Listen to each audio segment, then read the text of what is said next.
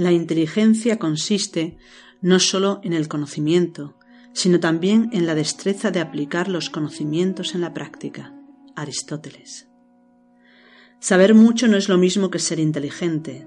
La inteligencia no es sólo información, sino también juicio, la manera en que se recoge y maneja la información. Carl Sagan. Siguiendo hablando de la inteligencia, la escritora francesa George Sands nos dice, la inteligencia busca, pero quien encuentra es el corazón. Bienvenidas y bienvenidos un día más a Sendero a la Nada. Mi nombre es Ángeles Soto y hoy vamos a tratar el tema de las diferentes inteligencias del ser humano. Hace ya unos podcasts atrás tratamos el tema de la inteligencia espiritual y hablamos por encima de lo que era en sí lo que se consideraba inteligencias. Hablamos también de las inteligencias múltiples, de la teoría de las inteligencias múltiples de Howard Gardner.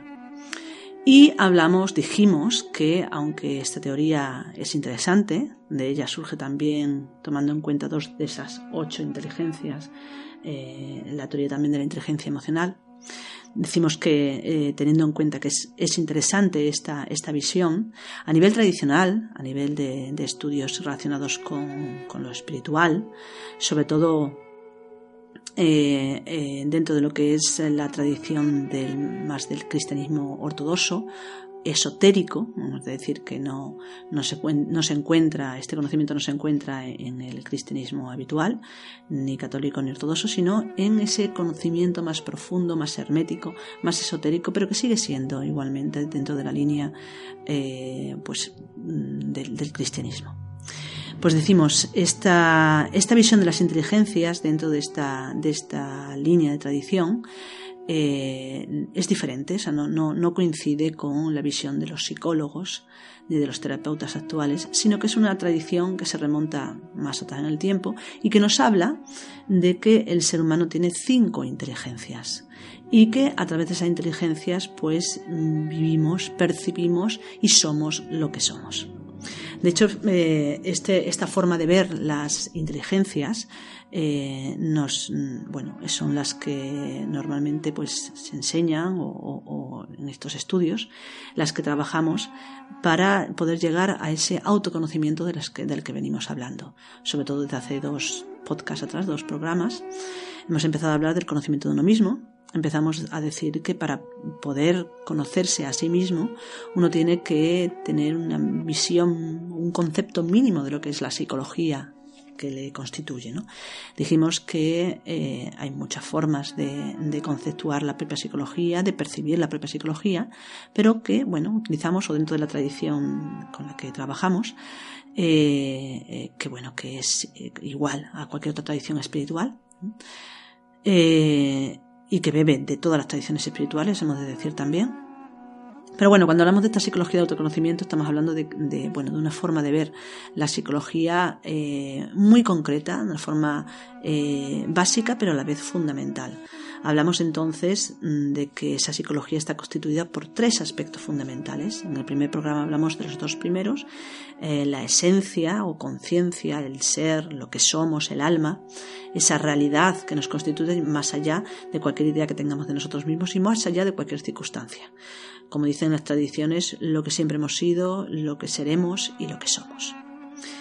Y luego está aquello que no somos, lo que se ha llamado en diferentes tradiciones también el ego o los egos o el agregado psicológico, eh, los defectos capitales que se pueden decir también, ¿no?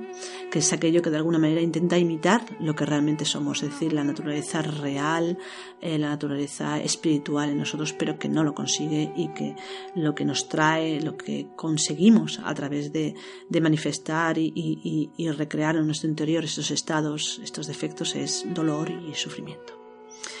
Pero nuestra psicología no solamente está formada por esos dos aspectos contrarios, sino que hay otra, que es la, personalidad, lo que se llama la personalidad, que de alguna manera es un vehículo que permite transmitir hacia el exterior, manifestar externamente, eh, toda esa carga interna, ya sea del alma, del de, de la conciencia o esencia, o ya sea del ego.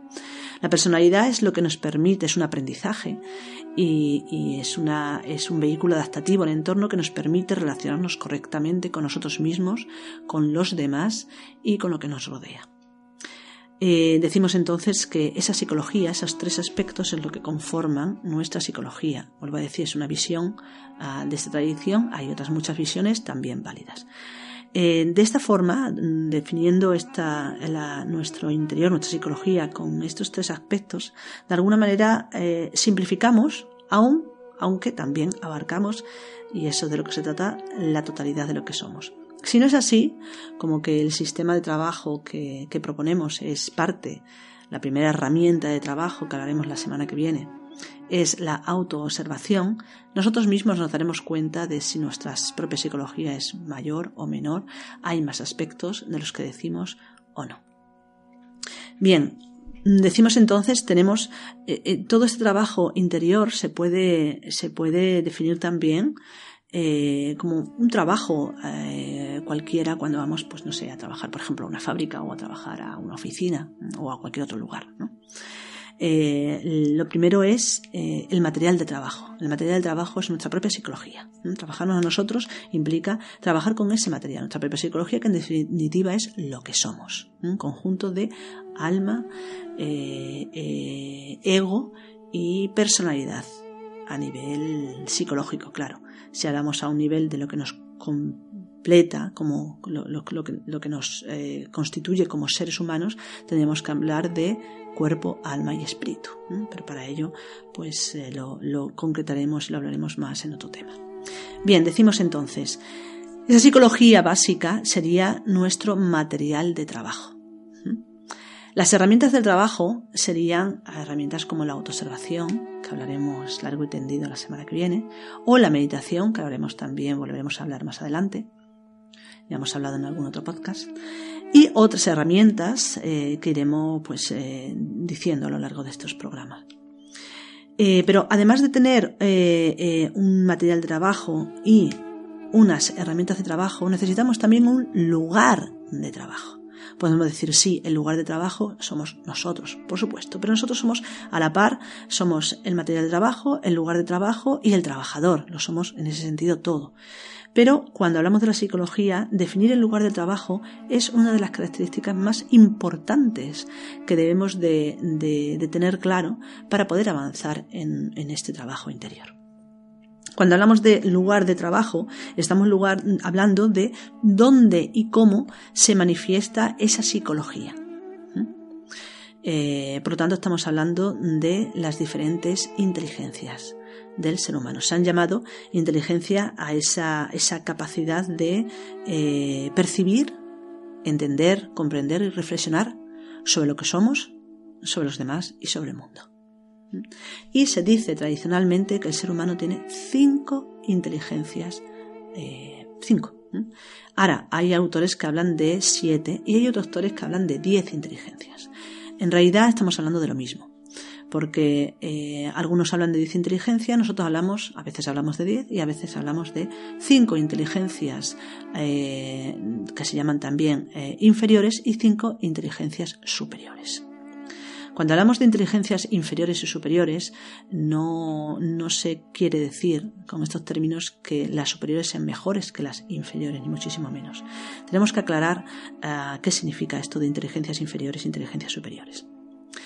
A mí me gusta más decir eh, que las inteligencias que se llaman inferiores son las inteligencias que nos sirven para el día a día, es decir, las inteligencias que nos hablan de lo humano fundamentalmente y que nos ayudan a entender el mundo uh, temporoespacial, es decir, un mundo donde rige pues el espacio y el tiempo y las leyes naturales, podemos decir.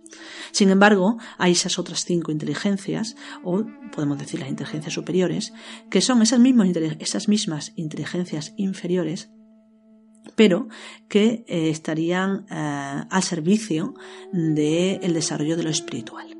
Entonces, cuando esas inteligencias inferiores mm, adaptadas al entorno espaciotemporal se enfocan hacia el desarrollo de lo sagrado, de lo espiritual en nosotros, de esa inteligencia espiritual, podemos decir, de esa dimensión espiritual, eh, las capacidades, las cualidades, la destreza que se desarrolla son diferentes. Bien, vamos a hablar un poquito más largo de esto. ¿Cuáles son esas cinco inteligencias?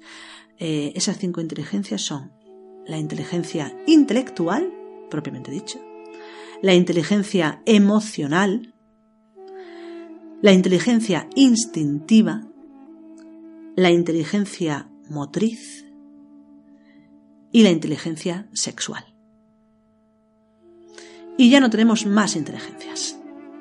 Eh, bueno, eh, invito a que cada uno de nosotros, cada uno de los que escucháis, eh, se observe y intente averiguar si es capaz de percibir el mundo, de entender, de comprender el mundo, de alguna otra forma que no sea a través de un pensamiento, o a través de una emoción, o a través de un movimiento instintivo, o un movimiento motriz del cuerpo, o a través de un movimiento también sexual, una manifestación sexual.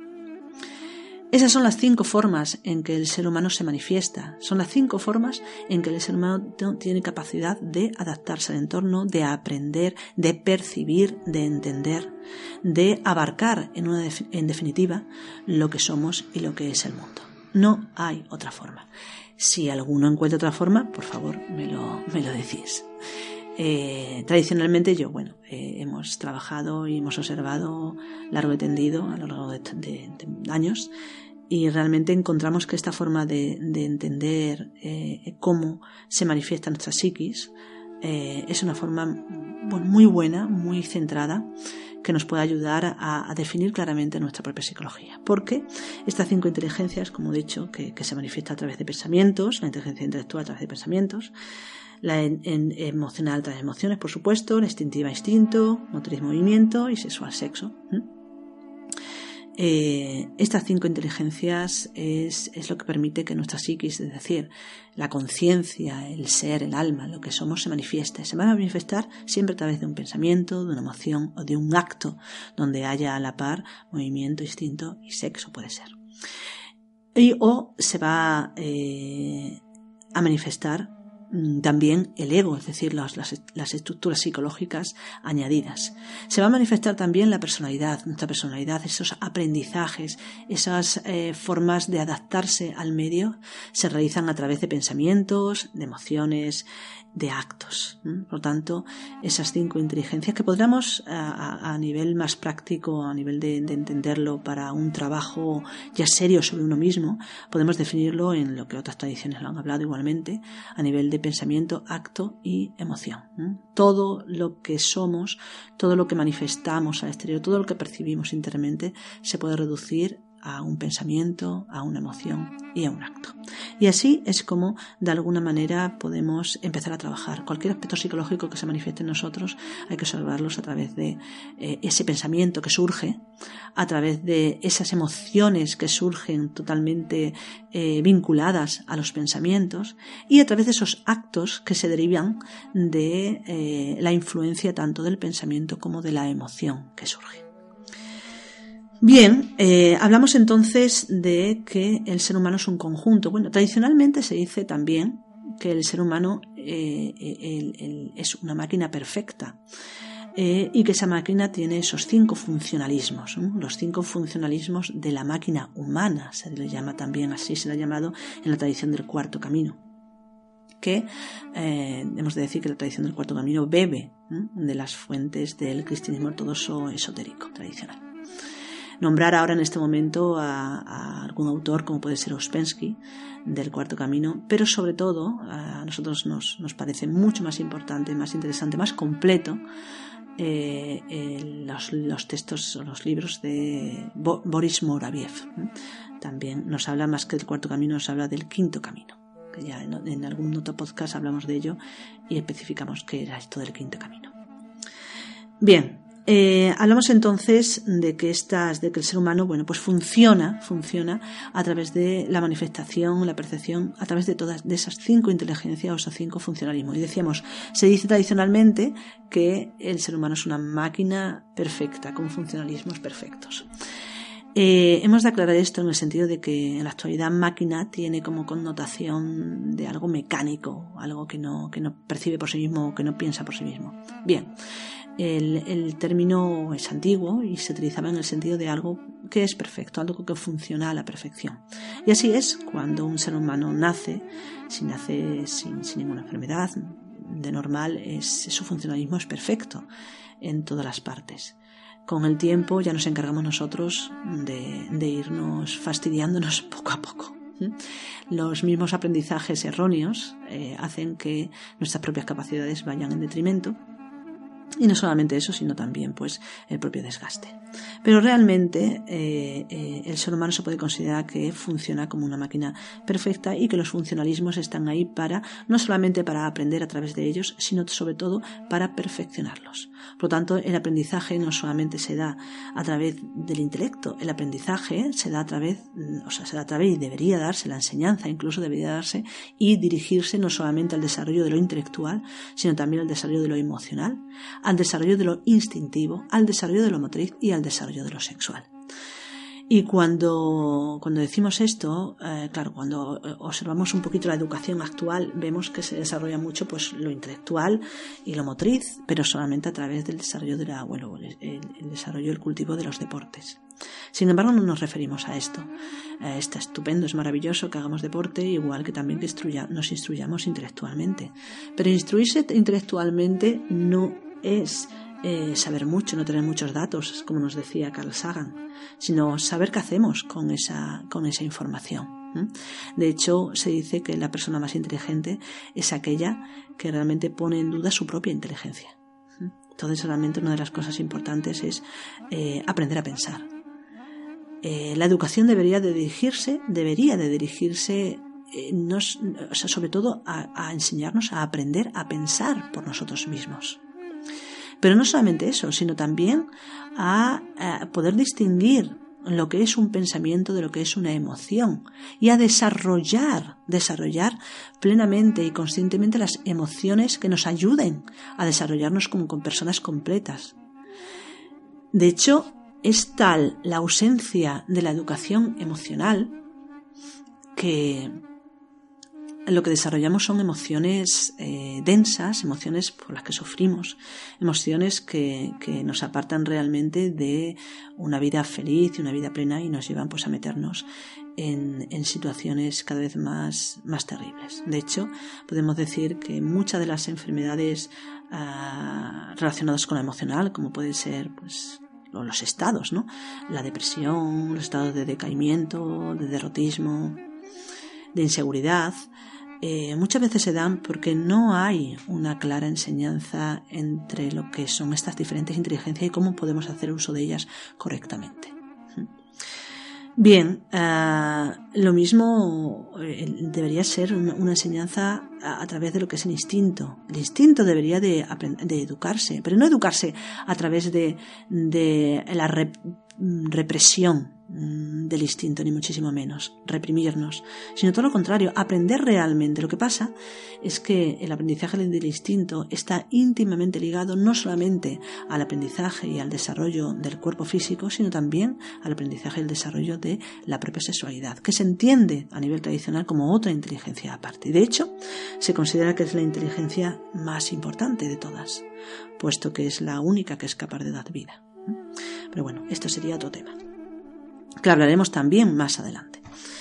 Bien, decimos entonces, eh, educarnos instintivamente eh, nos ayudaría también a eh, saber cómo funciona nuestras hormonas, saber cómo funciona nuestro cuerpo físico. Igual la educación, la educación motriz debería incluir esto, no solamente movernos o ser unos gimnastas estupendos, sino saber cómo funciona nuestro cuerpo a diferentes niveles. Eh, para, ¿Para qué? Para hacer un uso lo más correcto posible y no solamente eso, sino para poder desarrollarlo plenamente. Y cuando hablamos de esto, hablamos, por ejemplo, de, del instinto, en el sentido de que hay, hay, bueno, hay una ausencia tan grande de educación instintiva que simplemente nos dejamos llevar por el instinto. Y cuando no nos dejamos llevar, lo que hacemos es reprimirnos. Cuando realmente, si nosotros aprendemos a observar y a comprender nuestro instinto y lo, y lo ligado que está a las diferentes inteligencias, lo ligado que está también a los diferentes estados psicológicos, nos podemos eh, no solamente eh, eh, podemos no solamente conocer cómo funciona, sino hacernos dueños también de nuestros propios instintos. Ahí se habla incluso de monjes, ¿no? De monjes, pues, de cualquier tradición. Se habla más de los monjes tibetanos porque son de alguna manera los que o los, los hindúes, ¿no? Los sadhus hindúes que realizan pues de alguna manera ciertas prácticas un poco extremas con la respiración o con el cuerpo que, nos pueden resultar un poco exagerados a nivel médico, a nivel de, salud. Sin embargo, no se perjudican en absoluto, sino todo lo contrario. Tienen un control maravilloso de lo que es, por ejemplo, la respiración, ¿no? lo que sería la ciencia de la respiración o el pranayama, que implican no solamente el pranayama, no solamente es conocimiento eh, de la respiración, sino conocimiento fundamentalmente de todas las energías que se mueven en nuestro interior, por lo tanto también del instinto a llegar, por ejemplo, pues a que, a, bueno, a aguantar la respiración mucho, a, suspender los, los signos vitales durante mucho tiempo y luego volver como si nada. Bueno, estas son, son prácticas extremas, pero lo que quiero decir con todo esto es que no hay que llegar a eso, no tenemos por qué convertirnos en faquires, ni muchísimo menos, pero sí de alguna manera a ejercer un cierto, una cierta hegemonía, ¿no? Eh, sobre los instintos y que no que nos dejemos llevar a primera, en, el primer instante. Sobre, bueno, pues imaginaos, eh, en primer momento, pues eh, cualquier apetencia que pueda surgir, hambre o frío o cansancio, pues de alguna manera es tan tan fuerte en nosotros y tenemos tan poco control que muchas veces estos estados, estas necesidades básicas que podemos decir del cuerpo, eh, se sobreponen, se, imponen a lo que serían pues las demandas más conscientes del espíritu. Entonces, por eso, tan importante el conocer de alguna manera cómo funcionan estas inteligencias y eh, ponerlas al servicio, siempre y cuando sea nuestro deseo, nuestro anhelo, ponerlas al servicio del ser, del espíritu. Bien, hablamos entonces del funcionalismo de estas cinco inteligencias. La inteligencia intelectual se entiende claramente porque, de alguna manera, para bien y para mal, es la que más desarrollamos, aunque eh, lamentablemente se ha desarrollado muchísimo una parte más que otra, se ha desarrollado más a nivel intelectual lo que es eh, la acumulación de datos y la memoria, en vez de la capacidad del discernimiento, cuando realmente el discernimiento es una de las características más importantes de, de, la, mm, de nuestra inteligencia intelectual en el día a día. Estamos hablando en todo momento de las inteligencias del ser humano eh, que podemos decir eh, inferiores, aunque vuelvo a decir, no me gusta mucho el término, digamos las inteligencias del día a día, las que nos definen, podemos decir, como, humanos. Eh, por lo tanto, la inteligencia intelectual nos sirve para pensar, para discernir, para comprender, para abarcar, para comparar, para recordar. Luego tenemos la inteligencia emocional, esa gran desconocida que en la actualidad está de moda a, raíz de, bueno, pues del mismo término, inteligencia emocional de Daniel Coleman, si no me confundo. Eh, se ha puesto mucho de moda y ahora bueno, pues se trabaja la inteligencia emocional, aunque de decir a nivel personal, esto es personal, que considero que muchas de las cosas que se enseñan en la inteligencia emocional es simplemente sentido común sentido común y coherencia. Por lo tanto, yo volvería a ubicarlo en, la inteligencia intelectual. La inteligencia emocional para nosotros, es decir, para la tradición espiritual con la que trabajamos, para la tradición eh, más del cristianismo ortodoxo, concretamente en estos términos, en este tema, eh, tiene que ver más la inteligencia intelectual con otra forma de perdón, la inteligencia emocional con otra manera de entender el mundo. Eh, si la inteligencia intelectual, cuando nosotros eh, la ponemos en uso, la, usamos, lo que se ubica son formas de pensamiento y nos da la sensación de que su centro de gravedad está ubicado en la cabeza, en el cerebro.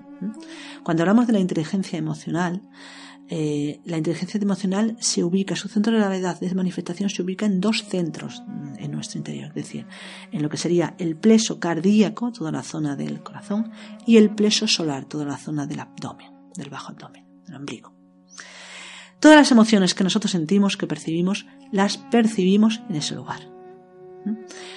Eh, por lo tanto, cuando queremos observar una emoción, no podemos observar una emoción o definir una emoción a través de un pensamiento, sino que debemos de observar una emoción como si fuera una sensación física que se manifiesta en el pleso solar y en el pleso cardíaco. Cuando nosotros decimos me dio un vuelco al estómago, eso en sí es la emoción. Pero no podemos decir que la emoción fuese miedo. Me dio un vuelco al estómago por miedo. Entonces la gente suele decir el miedo es una emoción. Y esto se utiliza mucho en psicología cada uno lo puede utilizar como quiera. Eh, y no digo que esté mal, pero a nosotros nos gusta y nos parece mucho más práctico aprender a distinguir lo que es la emoción y ponerle su nombre eh, correcto de lo que es un estado psicológico. el miedo, dentro de estos estudios, no es una emoción. El miedo es un estado psicológico que manifiesta pensamiento, emoción, instinto y movimiento. Podemos decir incluso sexo, lo que pasa es que esto sería más largo de entender. Aunque todo, toda manifestación de estado psicológico, toda psiquis, toda manifestación psicológica tiene esas cinco manifestaciones de la inteligencia. De esas cinco inteligencias, perdón.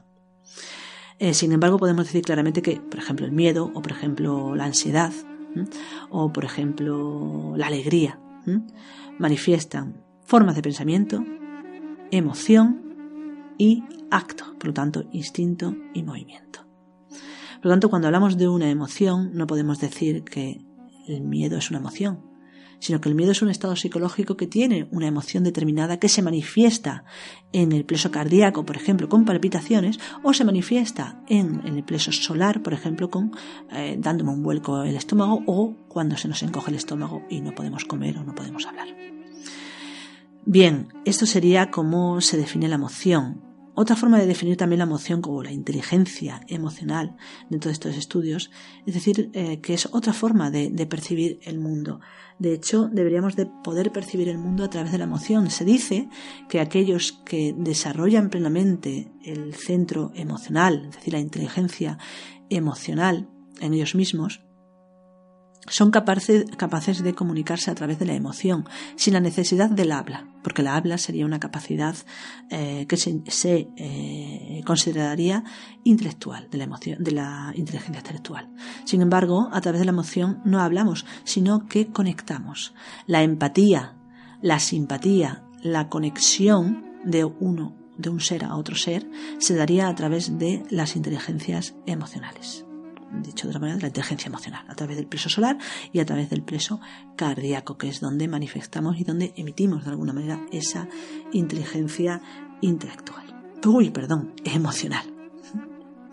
Bien, luego estaría la inteligencia instintiva, que se dice que es eh, la más antigua en el ser humano que, ya que de alguna manera es la que trabaja en nosotros de forma inconsciente y realiza muchísimas funciones que permiten que nuestro cuerpo físico se mantenga, que la vida se mantenga en nosotros, como puede ser por la digestión, la respiración, etc.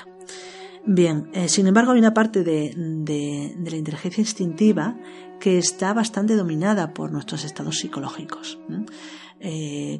Por ejemplo, bueno, en la actualidad la verdad que tenemos una educación muy permisiva y en el sentido de que se nos dice que podemos hacer lo que queremos en cualquier momento, eh, exagerando un poco, pero casi es así. Entonces realmente nos volvemos muy, muy esclavos de nuestros instintos. Comemos cuando sentimos hambre, dormimos cuando tenemos sueño, nos abrigamos cuando tenemos frío, etcétera, etcétera. Y decimos, bueno, esto no está mal, es coherente pero ah, nos hace muy esclavos de nuestras primeras necesidades. Las personas que de alguna manera les toca vivir, desgraciadamente, en situaciones donde estas necesidades básicas, mínimas, no se, no se, no son, eh, no son resueltas, eh, de alguna manera eh, pueden ver realmente cómo funciona el instinto y, y pueden de alguna manera pues educarlo un poquito mejor. Pero eh, la verdad es que no deberíamos de necesitar vivir eh, necesidades eh, a ese nivel para poder aprender un poquito de nuestro instinto. Ahora, A nivel de, observar el instinto es un poquito difícil al principio porque no sabemos separarlo del motriz. Nosotros observamos nuestro instinto cada vez que nos movemos. Si, por ejemplo, a alguien le tiramos en un momento determinado, le tiramos un objeto, esa persona se mueve y lo que ha activado es tanto la inteligencia motriz como la inteligencia instintiva. No vemos una diferencia. Eh, si queréis, eh, no distinguimos, sin embargo, son dos inteligencias las que se activan. Si queréis de alguna manera aprender a, distinguir la inteligencia motriz de la inteligencia instintiva, eh, se aconseja, por ejemplo, la meditación. Cuando uno hace meditación, la meditación en total quietud, cuando uno hace meditación y voluntariamente se queda completamente quieto, y lo hace por primera vez o la segunda vez, es muy fácil observar el instinto. ¿Qué sería el instinto ahí cuando nosotros nos proponemos voluntariamente no mover el cuerpo físico? El instinto sería esa tendencia hacia esa, ese tirar, esa fuerza que sentimos en nuestro interior que nos lleva a querer mover en un momento determinado nuestro brazo para llevarnos las manos a la cara porque nos está picando. Por ejemplo, pues eh, la mejilla. ¿Mm? Si nosotros en ese momento, en vez de rascarnos la mejilla, nos mantenemos en esa posición de quietud, vamos a ver claramente nuestro instinto. Vamos a ver claramente la fuerza que tiene esa, esa, esa inteligencia en nuestro interior. Y lo más interesante de todo es que vamos a poder no solamente observarla, sino hacerla nuestra. En tal medida que cuando realmente sintamos una necesidad y no podamos acudir inmediatamente a cumplirla, podamos sobrellevar mejor esa situación. Pongo un ejemplo, el ejemplo de que estamos acostumbrados a comer tres veces a la semana, a la semana no, por Dios, disculpad, tres veces al día mínimo. A veces comemos cinco, hay unos que dicen una cosa, otros que dicen otra, da igual, cada uno puede hacer lo que quiera. Pero lo que sí es cierto es que si nos acostumbramos a comer tres veces al día, ah, cuando llega la hora de comer vamos a sentir hambre. Nuestros jugos gástricos se van a activar, y eh, nos va a doler el estómago si no comemos rápidamente, unos más, otros menos. Pero la verdad es que eh, si nosotros hemos desayunado bien, por mucho que pasen tres o cuatro horas, o a veces incluso tomamos un bocata o tomamos algo, bueno, un pincho algo a, media mañana, se han pasado dos horas, no es posible que sintamos hambre.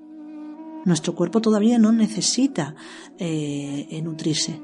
Sin embargo, nuestro estómago se va a volver a activar cuando llegue la hora, a las 2 de la tarde, si comemos a las 2 de la tarde, o, a la 1 o a las 3, a la hora que comamos, alrededor de esa hora se va a activar el hambre, aunque hayamos comido hace nada.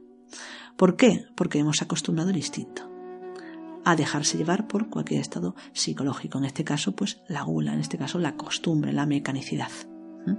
Entonces, por eso es tan importante, de alguna manera, aprender a distinguir todas estas inteligencias y todas estas manifestaciones en nuestro interior para, no solamente comprender ah, cómo funcionamos, sino sobre todo para que llegue un momento en el que ese funcionalismo sea por nuestra propia voluntad y no que cuando llegue pues la gula, eh, el hambre, eh, eh, eh, pues nos rindamos a primera de cambio. O cuando llega un estado de miedo, o un estado de ansiedad, o un estado de depresión, o, de ira, está muy instintiva, nos dejemos llevar enseguida. Cuando nosotros aprendemos a observar todo esto en la meditación y a no dejarnos llevar por esos movimientos primeros, ya sea a nivel instintivo e incluso a nivel emocional, que hablaremos más largo en diferentes programas, eh, si nosotros no nos dejamos llevar a la primera de cambio, estaremos recreando algo que se llama voluntad consciente.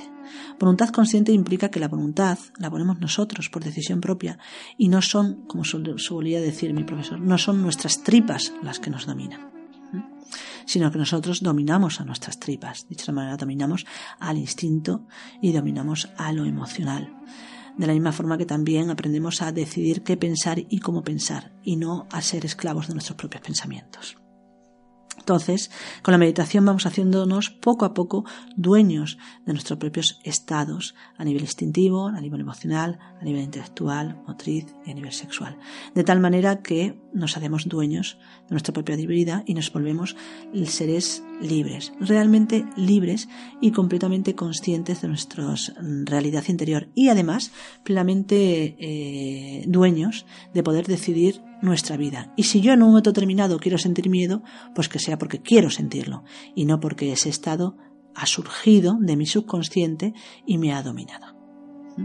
Por eso es tan importante de alguna manera no solamente observar, sino comprender qué son esas inteligencias, aprender a ubicarlas, estructurarlas claramente, para luego después, eh, bueno, pues si hace falta, eh, avanzar en una visión más, más completa, más holística. Bien, decíamos entonces el funcionalismo de esas inteligencias. Hablamos también de la, hemos hablado de intelectual, emocional, el instintivo. Hablamos del motriz. El motriz es muy claro, pues es, es movimiento. Eh, decimos, eh, si no hubiese un desfase de ciertas inteligencias o un mal uso de ciertas inteligencias, tendríamos unos movimientos más perfectos. Bueno, los niños tienen un, el movimiento perfecto. Con el tiempo eh, vamos de alguna manera pues atrofiando este movimiento, pero la inteligencia en sí sigue igualmente intacta y, es perfecta. Y luego, por último, la inteligencia sexual. Bien, ¿qué es la inteligencia sexual? Eh, quizás es la más difícil de entender porque eh, tenemos una visión de la sexualidad muy centrada en los genitales y en la obtención del placer. Eh, no nos damos cuenta de que la inteligencia sexual se reparte por todo nuestro cuerpo y no tiene que ver únicamente con el placer sexual, sino con la inteligencia sexual en sí misma, que es la creatividad fundamentalmente, la capacidad de crear.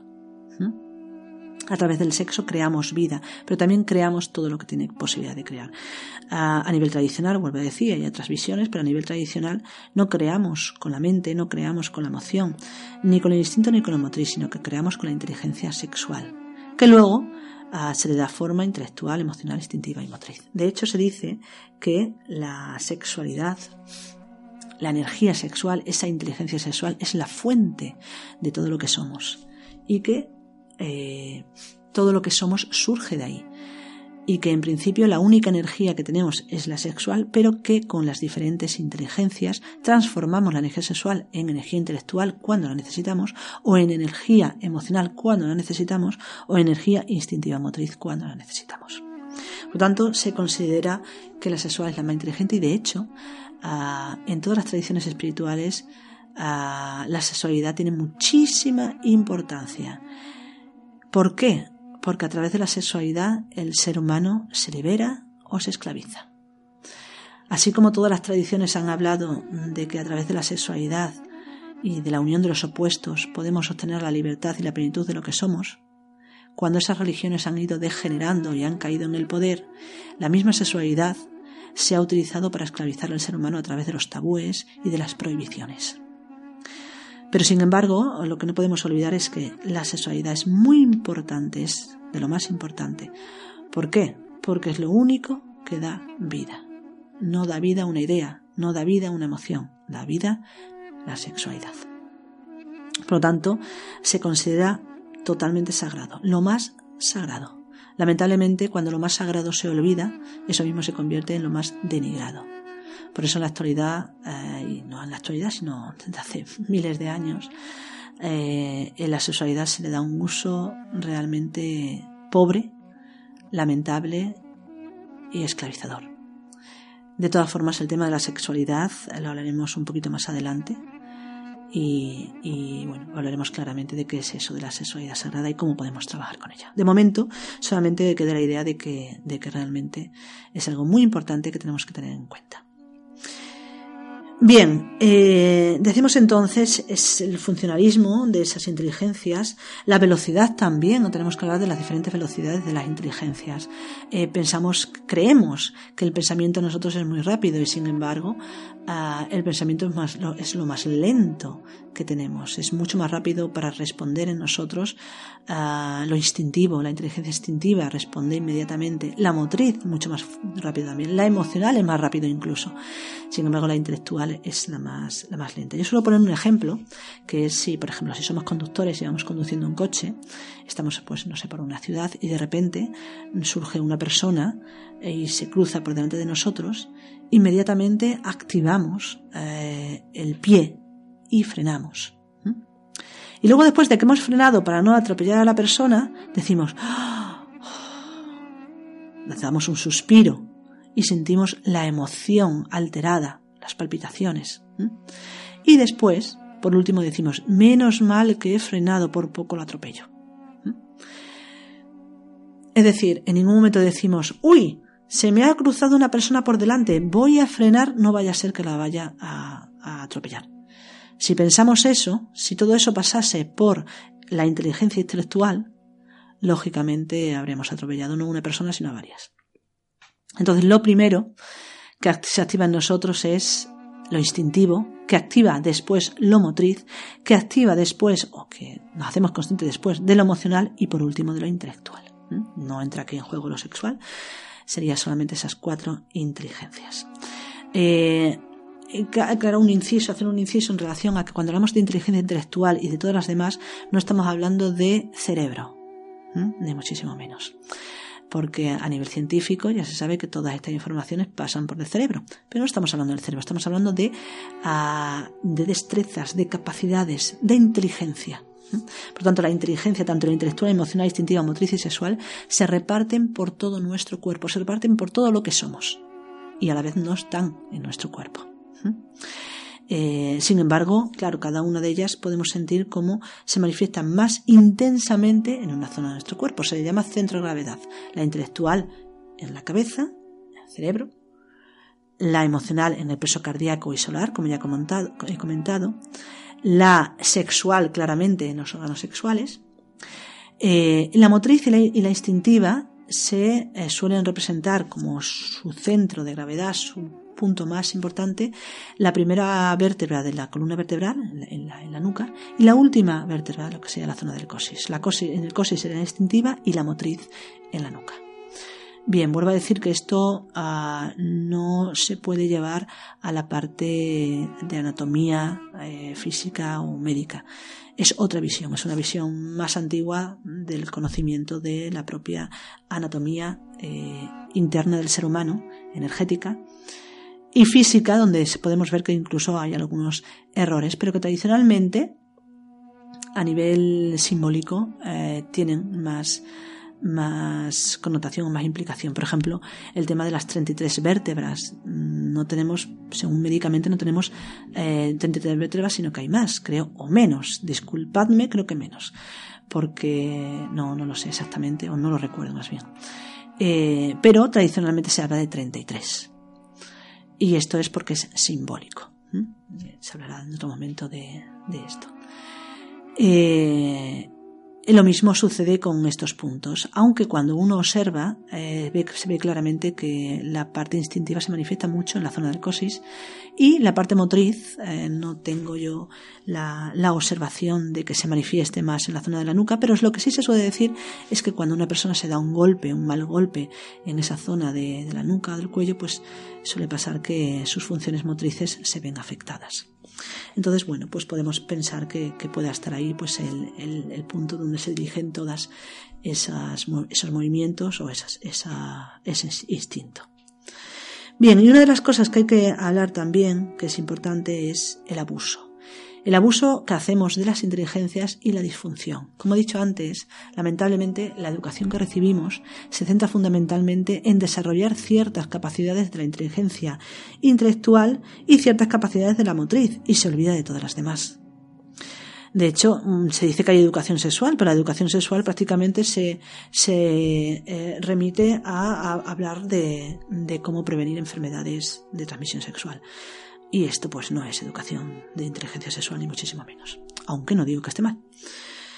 Eh, bien, eh, como, como, he dicho, eh, como nuestra educación va fundamentalmente a la parte intelectual y a la parte motriz, a veces hay abuso de estas, de estas inteligencias y por otro lado, como no se enseña las demás inteligencias, no se habla nada ni de la emocional ni de la instintiva, ni de la sexual, pues el aprendizaje es a trompicones. Vamos aprendiendo según la vida. Si encontramos personas a nuestro alrededor que nos enseñen mejor o que nos den ejemplo mejor, pues aprenderemos mejor a dominar o a, comprender, más que dominar, comprender nuestras emociones, nuestro instinto y nuestra sexualidad. Si no es así, pues viviremos todo eso con, eh, bueno, peor. Por eso se, habla de que ante la ausencia de una educación equilibrada en relación a estas diferentes inteligencias, eh, caemos en el abuso y caemos en la disfunción. Y hay algunos casos típicos y tópicos que se suelen nombrar que, son interesantes que los, que los conozcamos, aunque cada cual pues, puede, puede tener su consideración respecto a ellos. Algunos de ellos son observaciones propias, por lo tanto, eh, bueno, diré que lo son para que veáis que, que no corresponden a la visión de la tradición, por lo tanto, mm, yo me puedo equivocar fácilmente. Bien, ¿cómo sería el abuso del centro y la disfunción del centro intelectual? Normalmente, cuando se habla de que se abusa de un centro, eh, es otro centro el que, el que sufre la disfunción debido a que de alguna manera es como que se chupa energía del centro, de un centro determinado al necesitar demasiada energía para otro de ellos. Por ejemplo, se dice que cuando abusamos del centro intelectual, los pensamientos, del pensamiento, del estudio, de la, de la reflexión, etc., estamos abusando y extrayendo energía del centro instintivo motriz, del instinto y del motriz. Bien. Y ahora voy a poner un ejemplo que yo he observado eh, que no sé si es real, a mí me parece que sí, por eso lo, comento, pero que me gustaría que cada uno de vosotros pues, lo observase y eh, que, bueno, pues que, viese por sí mismo si realmente está de acuerdo o no. El ejemplo del abuso del intelectual con detrimento del motriz y, de, y del instintivo y viceversa. Cuando se abusa del motriz y del instintivo, eh, la disfunción se da en lo intelectual. Bien, se pone siempre el ejemplo de el, que abusa del centro intelectual, es pues el típico ratón de biblioteca, eh, el intelectualoide, mm, eh, con todo el respeto, eh, que abusa mucho, bueno, que usa mucho su, su, mente, siempre está estudiando, siempre está trabajando con la mente, reflexionando, tal, que está muy bien, pero que de alguna manera al exigir demasiado del centro intelectual, pues se vuelve una persona un poquito torpe. Torpe, pues que en andar, por ejemplo, o en no tiene destreza manual para, para ciertas cosas, ¿no? Esto es el típico, pues, eh, genio, ¿no? A, veces ponemos la imagen de Einstein, ¿no? y, con el, genio loco, ¿no? Que, que es súper, súper listo, pero que luego en las cosas normales de la vida es un poco torpón pues en este sentido se, podía, se podría ver. Esto no es la observación mía que yo he hecho, se suele decir a nivel tradicional, la enseñanza, pero la, la, observación que yo he hecho es al contrario. En los deportistas de élites, de élite. Eh, por ejemplo, pues bueno, cualquier deportista de élite, ya sea de fútbol, de ciclismo, de tenis, de cualquiera de ellos, eh, que de alguna manera por abusar físicamente de, la inteligencia motriz y la inteligencia instintiva, eh, hacen que la parte intelectual eh, haya cierta disfunción. Ojo, bien, hay que aclarar esto, porque cuando decimos esto no estamos diciendo que los deportistas sean tontos ni que la gente muy intelectual sea torpe, sino que se da esta característica en ese momento determinado. Dicho de otra manera, cuando una persona abusa de un centro, por ejemplo en este caso el deportista abusa de lo instintivo y de lo motriz, está robando de sus capacidades intelectuales. Y normalmente, y esto es lo que yo he observado, es que esas capacidades intelectuales se dan en la capacidad, en, la rapidez de responder eh, eh, a las preguntas intelectualmente. Verbal, perdón, intelectualmente no, verbalmente. Esto lo observé pues viendo entrevistas a, deportistas. ¿no? Me acuerdo el caso de, un ciclista, mm, hace tiempo ya, antiguo, que eh, bueno, que ganó varios tours y, vueltas y tal, y que, que, cuando le hacían una pregunta, lo típico, empezaba, eh, sí, bueno, ah, tardaba en arrancar, eh, y repetía mucho. como lo que me pasa a mí también hablando, que repito mucho el eh, eh, eh. Bueno, en mi caso no es por ejercicio, por deporte. Bien, bueno, pues vimos eso, observé eso, ¿no? De que realmente le cuesta, le costaba muchísimo expresarse. Y lo he observado en diferentes deportistas. Lo curioso de este, del caso de este, de este deportista que digo, de este ciclista, es que cuando dejó de ser ciclista, eh, eh, se convirtió en comentarista deportivo. Y eh, era todo lo contrario. esa, esa lentitud que tenía de responder cuando le preguntaban cuando había ganado y todo esto, cuando era, cuando era ciclista, se volvió en una rapidez inmensa de poder hablar y una inteligencia y una fineza en, expresar los comentarios del deporte, ¿no? que, el mismo deporte, el ciclismo, que era, bueno, pues increíble. Por lo tanto me di cuenta de que realmente las disfunciones que se dan por abuso en ciertos centros son recuperables. No es que los deportistas sean tontos, ni muchísimo menos, sino que de alguna manera, eh, y que ningún deportista se lo tome más, por Dios, eh, es que cuando se hace abuso, abuso de, ciertas eh, inteligencias, en este caso, os voy a decir, instintiva motriz, la, inteligencia intelectual se ve pues eh, desfasada en ese, punto, sobre todo en el habla. Que cada uno, si hace deporte o, estudia mucho, pues observa a sí mismo. Normalmente estoy hablando de casos extremos, por eso digo deportistas de élite o genios, ¿no? Intelectuales ya rozando la genialidad. Eh, en una persona normal y corriente que hace deporte y que además estudia y que lleva una vida normal y corriente, esto no se nota. No hay ese, ese abuso del que estamos hablando. De hecho, ah, se dan los ciertos abusos en ciertas profesiones. Por ejemplo, bueno, decimos abuso en el instintivo motriz en los deportistas, pero hay una profesión también que abusa del emocional. Por ejemplo, los em, actores, las actrices. Es decir, eh, actuar implica que tienes que eh, imitar un montón de emociones y eso lleva a que haya de alguna manera pues un abuso en el tema emocional con las consecuencias que cada, cada persona pues constatará. De esto no, no voy a hablar. Lo mismo sucede luego también el abuso que se pueda dar en la inteligencia sexual. Lamentablemente la profesión esta de la prostitución, ya sea de un sexo o de otro, implica un abuso tremendo de esa inteligencia que conlleva también pues ciertas problemáticas mm, que conocemos más o menos y que son pues lamentables. Por eso de alguna manera lo que se intenta dentro de lo que es el autoconocimiento, lo que se intenta no solamente es conocer el funcionalismo de estas inteligencias, sino llegar a un equilibrio, llegar a un equilibrio adecuado de las cinco inteligencias. De hecho, el equilibrio de las cinco inteligencias eh, lo conocemos de forma popular. Es decir, popularmente todo el mundo dice cosas como eh, no te preocupes, consulta lo mejor, vete a dormir, consúltalo con la almohada. O si está tan agobiado, vete a dar una vuelta. ¿Qué estamos haciendo cuando decimos eso? Utilizar la inteligencia del equilibrio, perdón, utilizar el conocimiento del equilibrio de las diferentes inteligencias. Una preocupación se ubica fundamentalmente en la mente y en la emoción. Le estamos dando vueltas y vueltas y vueltas a la emoción. Entonces, lo mejor que podemos hacer para poder comprender quizás es equilibrar los centros, es decir, darnos irnos a dar una vuelta, porque lo que hacemos es eh, poner en marcha el instinto motriz y al poner en marcha la inteligencia instintiva motriz, equilibramos la emocional intelectual. Y eso hace que simplemente por dar una vuelta nos encontremos mejor y no solamente nos encontremos mejor, sino que quizás podemos llegar a la solución de lo que nos está preocupando. Lo mismo si nos vamos a dormir o lo mismo, por ejemplo, si escuchamos música.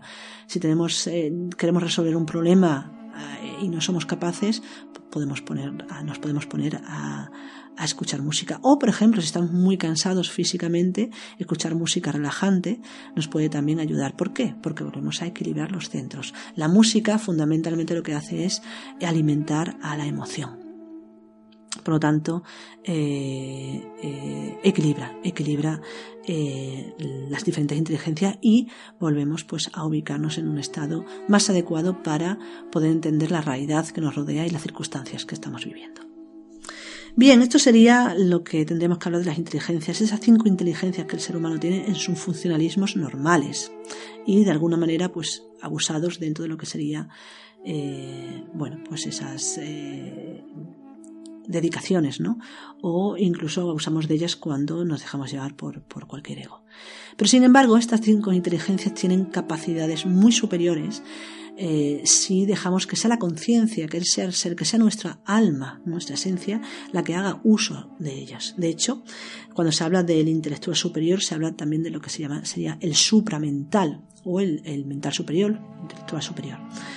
Y hablamos de que no solamente nos sirve para razonar, para comprender, para discernir, sino que hay ciertas cualidades como por ejemplo son la imaginación o la inspiración o la intuición que corresponden directamente a la inteligencia intelectual. Cuando hablamos del eh, superior, perdón, cuando hablamos de la inteligencia emocional superior o en aras de lo que es eh, lo espiritual, estamos hablando de que somos capaces de sentir emociones superiores como la mística, es decir, estados de ananda, estados de, de eh, beatitud, estados de dicha espiritual, de mística.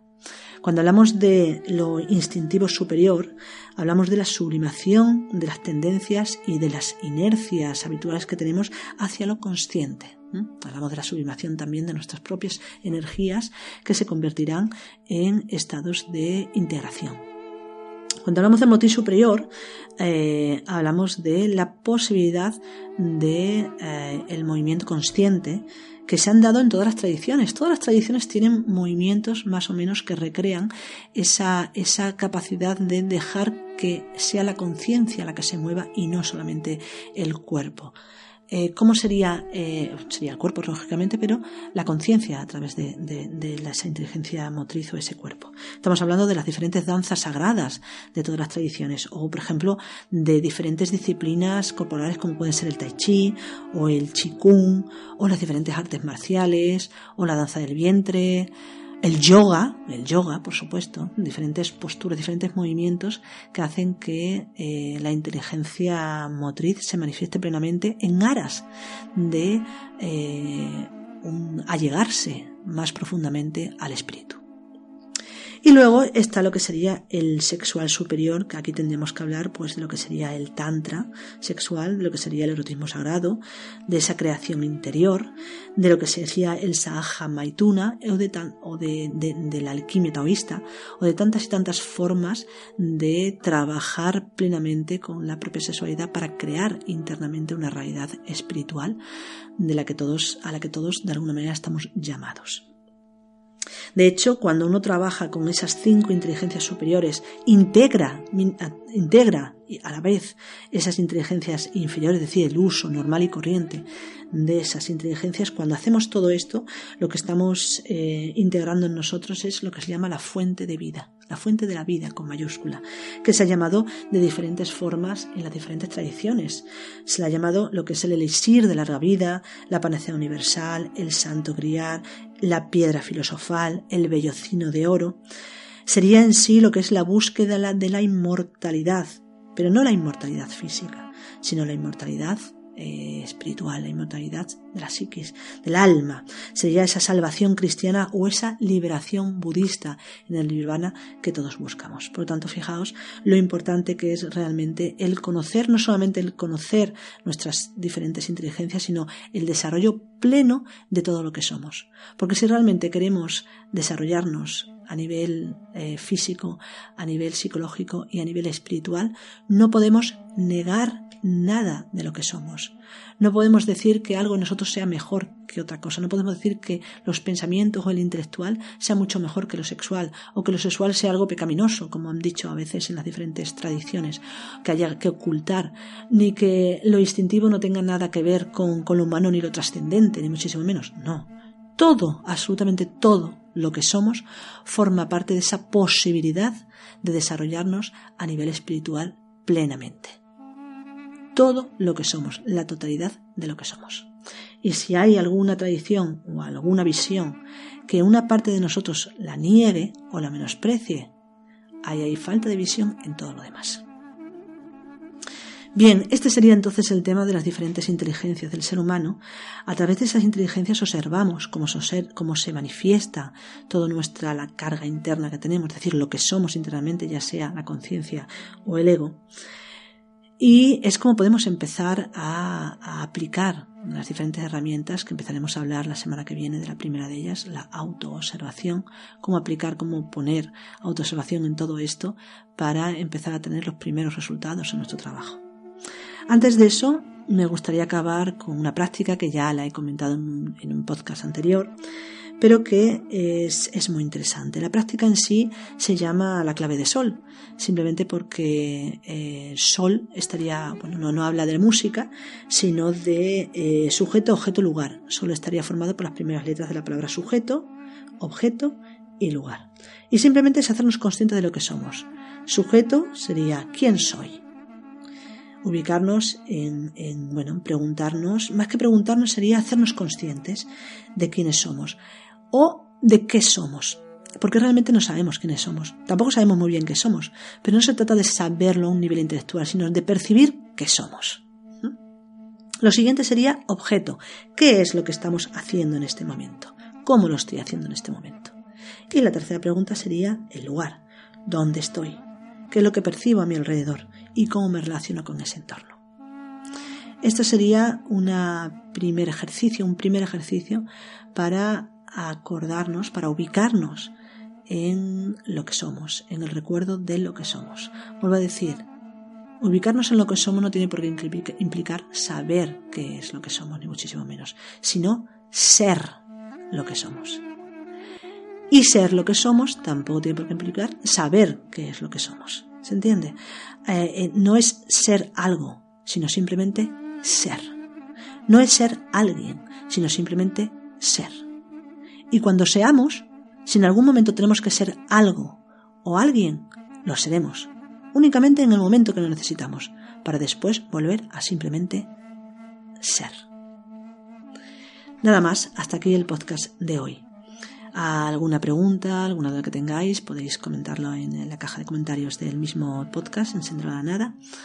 Eh, o podéis consultar si queréis también nuestra página web, eh, noesiscentro.com y donde podéis consultar también pues todas las actividades que realizamos, tanto presenciales como online, eh, y temas, artículos que tenemos colgados, los diferentes audios, eh, podcasts, eh, lo podéis ver también a través de la página, etc. Pues nada más, deseándoos una buena semana, porque el fin de semana ya se acaba, una buena semana hasta el próximo día. Adiós.